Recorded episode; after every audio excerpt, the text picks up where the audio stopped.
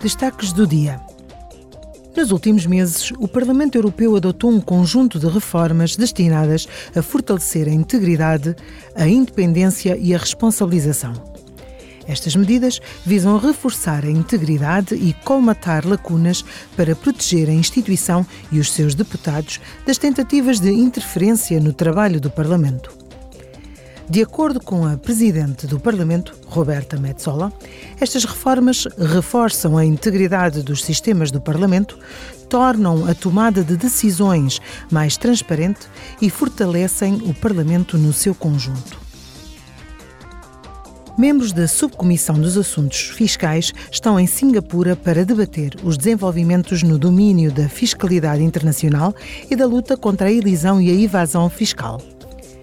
A ordem do dia inclui reuniões com vários membros do Parlamento de Singapura.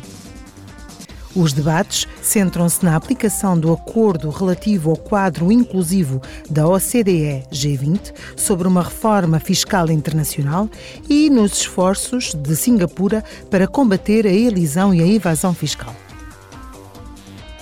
A Comissão dos Orçamentos está em Moçambique até amanhã. O principal objetivo desta missão é avaliar as necessidades mais prementes do país em termos de apoio financeiro.